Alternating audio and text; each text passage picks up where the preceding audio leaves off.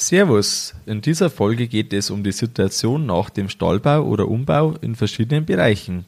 Du erfährst, warum die Vorstellung über die Situation nach einem Bau so wichtig ist.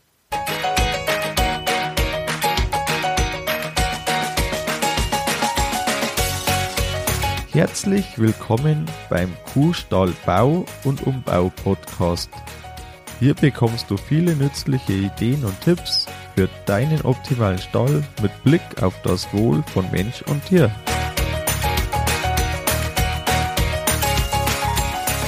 Schön, dass du da bist. Ich bin Gusti Spötzl und ich unterstütze Milchkuhhalter, die richtigen Entscheidungen für ihren Stallbau oder Umbau zu treffen und eine für sich optimale Lösung zu finden, ohne jemals schon einen Stall geplant und gebaut haben zu müssen.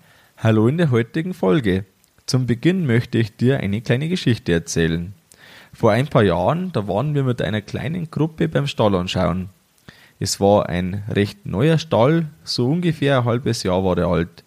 Das war so ein Stall für ungefähr 70 Kühe mit Roboter. Das war so ein Dreireiher, die Dachkonstruktion, die war aus Holz und da waren so Sandwichblechdach äh, war da drauf. Und wir waren da auf dem Futtertisch gestanden und gegenüber war noch das Jungvieh, gegenüber von den Kühen. Ja, und das war so ein, so ein Herbsttag, da noch einigermaßen warm und da wurde es gerade dunkel. Dann fing der Hofnachfolger so an zu erzählen. Damals war noch nicht übergegeben, ähm, aber der war eben der, der da das federführend gemacht hat, soweit wir das so mitbekommen haben. Er erklärte uns da dann, wo die einzelnen Bereiche waren und wir schauten dann auch zum Roboter und als er da so erzählte, da hörte man schon immer so ein stark raus. Das kennst du vielleicht da, wenn jemand einfach das so erzählt, wie der das dann so sagt. Ähm, da, da spürt man einfach dann, was dahinter ist oder wie einfach da, ähm, ja, ja, was einfach da ist, am Fundament vielleicht sogar. Ja, und da hörte man eben stark raus, dass so wie der Vertreter das sagte, so wurde das dann auch gebaut. Also das ist ja per se erstmal nichts Schlechtes, aber das war einfach ohne die eigenen Anpassungen, die eigentlich unbedingt so notwendig sind. Und da hat man das Gefühl gehabt, da wurde wirklich so ein Stall vom, also ein Stallplan vom Schubladen rausgezogen und dann wurde der eins zu eins übernommen. Da haben wir schon das Gefühl gehabt, dass die recht wenig Ställe angeschaut haben und die Familie, die kam vom Anbindestall und die hatte von der Seite her auch keine Laufstallerfahrung. Aber eben ohne, ohne die Anpassungen an die eigenen Anforderungen einfach so einen Stall zu übernehmen, das halte ich für sehr schwierig, weil das passt normalerweise einfach nie ähm, zum, zu den individuellen Voraussetzungen, die man hat da. Und ja, ich möchte, dass dir auf jeden Fall sowas nicht passiert. Und deshalb heute das heutige Thema. Ähm, vorher noch ein kleiner Hinweis, wenn du in der Planung bist zum Stall, dann möchtest du wahrscheinlich dann auch Baufehler vermeiden. Und zehn vermeidbare Baufehler, die gibt es zum Download auf der Homepage. Geh dazu einfach auf kuhstallbau.com-baufehler ja, die Zeit nach dem Bau, die steht im Vordergrund, wenn man plant. Und die verschiedenen Bereiche, da braucht man unbedingt klare Vorstellungen. Und da ist erstmal auch nicht schlimm, wenn man am Anfang noch nicht weiß, ob das dann alles so zusammenpasst und wie das dann zusammenpasst. Weil erstmal muss man ja sammeln, was einem wichtig ist und wie dann einfach äh, einzelne äh, Bereiche oder einzelne Punkte schon mal sein sollen. Aber die Vorstellung, wenn man sich dann das so vorstellt, wie das dann zum Schluss ausschaut, das ist immer irgendwie begrenzt. Und wer jetzt vielleicht im Anbindestall war, der hat wenig Laufstallerfahrung. Das ist erstmal in der Natur der Sache. Aber mit so einer Mittelmäßigkeit äh, würde ich mich persönlich einfach nicht zufrieden geben. Und deshalb, genau, eben den Stallbau vom Ende her denken. Und für mich ist da so ein Zeitrahmen, den man sich da ganz gut setzen kann, so ein Jahr nach dem Einzug. Das ist noch nicht so weit weg, dass wir jetzt irgendwie dann schon nochmal fünf andere Faktoren sich geändert haben. Ähm, und das ist noch einigermaßen greifbar, wenn man jetzt äh, zum Beispiel vor der Planung steht, dann ist es vielleicht so drei Jahre, vier Jahre. Ähm, das könnte man, also kann man sich noch eher vorstellen, wie einfach dann so der, der persönliche Rahmen sich vielleicht dann verhält, als wenn man dann noch weiter in die Zukunft schaut. Das ist eh schon schwierig vom, vom Grundsatz her. Die neue Realität, die man sich da erschafft, das ist kein Zufall. Das ist das Ergebnis aus der Planung und der Umsetzung. Und das ist mir ganz wichtig, dass du das äh, fest in dir trägst, dass das einfach immer, ähm, ja, es gibt einen Auslöser und es gibt ein Ergebnis, das dann zu dem führt. Und das ist ganz wichtig, einfach, dass man sich das bewusst macht, dass man hier nicht von Zufälle spricht, wenn Sachen zum Schluss zusammenpassen, sondern dass das immer Auslöser, Ursache, Wirkung, das Prinzip der Ursache, Wirkung trifft da eigentlich am besten zu. Und dass nicht immer alles wie geplant läuft, das ist auch selbstverständlich und äh, das ist erstmal auch nicht schlimm. Ähm, man sollte es einfach ziemlich gering halten, was alles nicht so läuft wie geplant. Ein Beispiel von mir ist der kleine Kehrkanal, der am Anfang nicht gut lief, weil das Material da viel trockener ankommt als gedacht und deshalb haben wir einfach eine Spülleitung gebraucht, ähm, sodass das Ganze funktionieren kann. Äh, wenn man das dann noch nachträglich ändern kann mit einigermaßen überschaubaren Aufwand, dann geht's ja noch irgendwie. Aber schöner wäre es natürlich, wenn so Sachen von Haus aus von Anfang an laufen und man sich da gar keinen Kopf macht, dass das vielleicht nicht laufen könnte. Äh, ich habe jetzt da drei Bereiche, die ich finde, die wichtig sind, dass man sich die am Anfang eben schon gut anschaut oder bewusst macht und dass man eben diese Bereiche vom Ende her denkt. Und der erste Bereich, den wir hier anschauen, das ist der betriebliche Bereich. Wie soll denn meine Herde ausschauen? Sind die alle dann sehr sauber, haben die ein glänzendes Fell, ein glänzendes Fell, haben die gesunde Klauen, gesunde Euter. Das ist sicher so eine Vorstellung, mit der sich viele sofort anfreunden können. Und man kann Eigenschaften im Stall so wählen, dass eben dann das zumindest begünstigt wird, neben äh, anderen Faktoren wie Fütterung, die immer eine große Rolle spielt und äh, Melkhygiene und Co., kann man rein baulich schon einiges dafür tun, dass einfach wirklich Kühe ein sauberes, glänzendes Fell haben und dass die Klauengesundheit mindestens unterstützt wird. Man kann die Umwelt so gestalten, dass das zusammenpasst. Wie soll es den Kühen gehen, wenn die im neuen Stall sind? Wie viele Kühe sollen es überhaupt sein? Das ist ja auch eine wichtige Grundsatzfrage. Mit was werden die Kühe dann gefüttert? Ähm, reicht die Futterfläche aus? Wie so oder wo sollen die Kühe dann alle untergebracht sein? Braucht es für die Kühe einen neuen Stall oder geht es einfach das, wenn man das im Umbau macht? Macht man da so viel Kompromisse, dass man eigentlich nicht mehr gut arbeiten kann oder ist das ganz einfach möglich, weil ein kleiner Anbau zum Beispiel ganz einfach möglich ist? Das sind so Fragen, die man sich aus der betrieblichen Sicht unbedingt stellen soll und dass man sich dann auch das vom Ende her denkt, okay, ich habe jetzt da zum Beispiel 20 Kühe mehr, wenn ich da um oder neu gebaut habe, ähm, wie passt die Futtersituation dann zusammen? Reicht es, wenn ich vielleicht etwas weniger Getreide anbaue ähm, und auf Futterpflanzen ausweiche? Kann ich von Nachbarn etwas pachten, kaufen, äh, also Futter abkaufen oder wie auch immer dann? Ähm, solche ja, Entscheidungen hat man zwar dann auch nicht immer in der Hand, wie es dann wirklich läuft, und es machen sich auch neue Möglichkeiten auf, die man sich vielleicht vorher gar nicht so vorstellen konnte aber trotzdem sollte man zumindest so eine Idee haben, wie das Ganze dann funktioniert. Den zweiten Punkt, den ich dabei habe, das ist das Persönliche und die Beziehungen. Da spielt auch die Familie mit rein. Man sollte sich durchaus vorher schon überlegen, welche Arbeitszeit möchte ich denn haben? Oder auch welche Arbeitsbedingungen möchte ich haben oder sollen es dann sein? Wie soll der Tag, der Alltag ausschauen?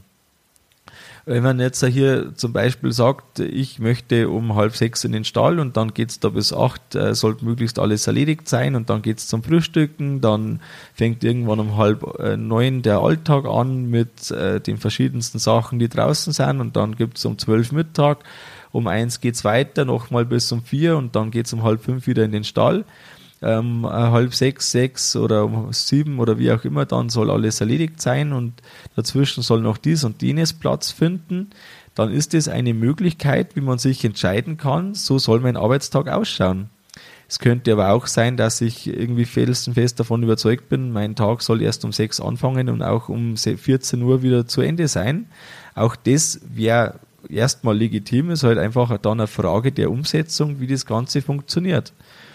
Und was da ganz interessant ist, was du machen kannst, das ist einfach mal zu überlegen, wie soll denn der perfekte Tag oder die perfekte Woche ausschauen.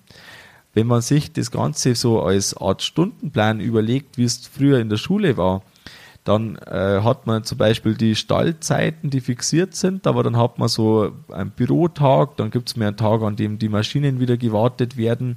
Ist ein bisschen saisonal abhängig natürlich, ähm, ob gerade ein Erntefenster ist oder ob es eher ruhiger äh, abgeht, das Ganze.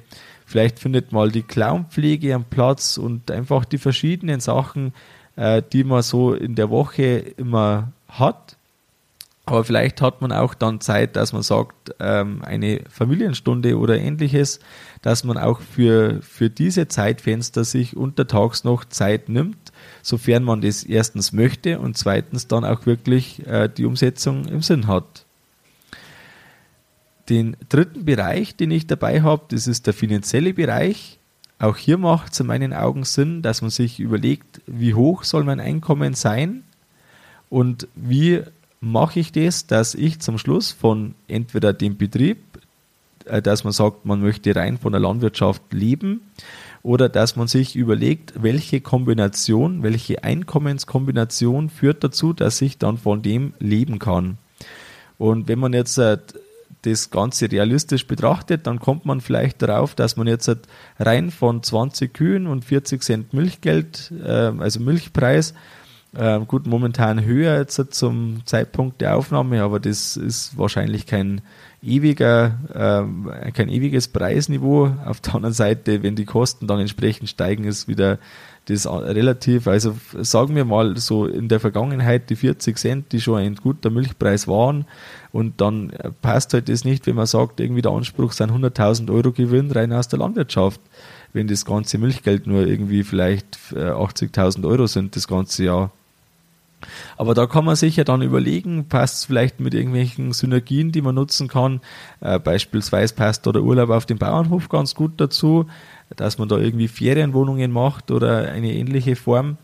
Und das kombiniert mit Kühe und schon kann man wieder für seine Familie ein, ein ganz gutes Auskommen schaffen und auch äh, Überlegungen, wie man dann das macht, dass man die Zeit noch hat, den Kredit zurückzubezahlen, vielleicht noch vor der Hofübergabe, wenn das noch absehbar ist, ähm, oder auch gezielt das nicht zu machen, aber einfach, dass man sich hier finanzielle Ziele setzt. Und ich denke, es ist auch möglich, für jeden möglich, dass man irgendwie fünf bis zehn Prozent vom Gewinn äh, in einen Sparplan steckt, dass man sich da was aufbaut, äh, sei es eine zusätzliche Sicherheit oder eine Altersvorsorge, aber dass man sich über diesen Punkt auf jeden Fall aktiv Gedanken macht und sich dann am besten ein System aufbaut, das dann automatisch mehr oder weniger zu dem führt, dass äh, vom Grundsatz her schon mal alles ganz gut in Ordnung ist und im grünen Bereich. Zum Abschluss möchte ich jetzt auf jeden Fall sagen, eine bauliche Veränderung ist immer eine Chance. Und so sollte man das auch sehen, dass man die Chance hat, unterschiedliche Sachen, äh, die man eben da alles mitplant, mitbaut, ähm, dass man das auch nutzt, zu dem, dass das besser wird. Besser für die Kühe, besser für den Menschen, der darin arbeitet und dass das einfach dann zum Schluss eine runde Sache ist in jeder Hinsicht und vor allem auch der runde Arbeitsablauf, die man immer äh, oder den ich stark favorisiere, dass man unbedingt schaffen soll, dass man das dann auch wirklich umsetzt. Manchmal braucht es da einfach die ein oder andere kleine bauliche Veränderung, manchmal braucht es eine Maschine, die ähm, ergänzt wird oder auch nur ein Anbaugerät für den Frontlader ähm, das sind oft so Kleinigkeiten, die dann das schon äh, stark verbessern. Und da ist ein Umbau immer ein sehr guter Zeitraum oder eine sehr gute, sehr, ein sehr guter Anlass, einfach, dass man sich das Ganze nochmal überlegt. Äh, beispielsweise bei unserem alten Futtertisch, da war es so, dass wir einfach ja mit dem Lader nicht gut arbeiten haben können. Ähm, die Trockensteher haben dort noch das äh, von den Kühen bekommen, die Futterreste. Äh, das war Handarbeit, weil die Trockensteher Handarbeit waren zur Fütterung. Und so dauerte das fast eine halbe Stunde, bis der Futtertisch von den Kühen leer war. Äh, alles auf dem Schubkahn äh, per Hand und dann zu den Trockenstehern gefahren, die direkt daneben waren ähm, in einem Stichfuttertisch. Und so dauert es einfach ewig, also eine gefühlte Ewigkeit war das immer. Und im neuen Stall, da braucht man keine zehn Minuten, da fahren wir einfach mit dem Lader äh, durch, räumen das ab, nehmen das dann in der Frontladerschaufel auf und das geht dann zum Jungvieh. Das ist ein Bruchteil an Arbeitszeit durch eine Veränderung. Und so hoffe ich, äh, siehst du immer die Möglichkeiten, die einfach dann dadurch entstehen und der Nutzen und die, die Vorteile, die daraus kommen können ähm, die, kommen wir zum Fazit der heutigen Folge. Nutze die Vorstellungskraft und denke in die Planung hinein. Umso tiefer, umso besser, umso mit mehr Sinnen, dass man da drin steckt, umso besser ist es einfach, dass das dann auch wirklich in der Vorstellung so klar ist, dass man auch wirklich weiß, was man ähm, haben möchte und dass man Klarheit darüber bekommt, wie Kleinigkeiten ausschauen müssen denke den Neu- oder Umbau vom Ende her. Das hoffe ich, habe ich gut beschreiben können, dass das einfach Sinn macht, dass man sich überlegen sollte, wo man stehen möchte, um zu wissen, was man baut oder welche Handlung man dann ausführt, im Sinne von dem, dass man äh, seine Arbeit dann auch entsprechend überdenkt und beachte die verschiedenen Bereiche und nicht nur zum Beispiel den betrieblichen Bereich, sondern auch das äh, private oder persönliche und auch den finanziellen Bereich. Wenn du in der Planung bist, dann passt der Kuhstallbau Online-Kurs ideal für dich und trage dich da am besten schon zur Warteliste ein. Da gibt es einen ganz besonderen Bonus, wenn du da schon äh, dich eingetragen hast oder dich noch einträgst. Und Ende Oktober öffnen dann die Tore zum Kuhstallbau Online-Kurs und da freut es mich auf jeden Fall, wenn wir uns da sehen und wenn wir dann über deine Planung uns stürzen und du mit meiner Hilfe da einmal alles äh, entweder auf den Kopf stellst oder zumindest auf den Prüfstand stellst und so einen für dich idealen Stall oder Umbau hinbekommst. Das war's mit der Folge vom Kuhstallbau Podcast. Sei auch nächstes Mal wieder dabei. Dein Gusti Spötzl.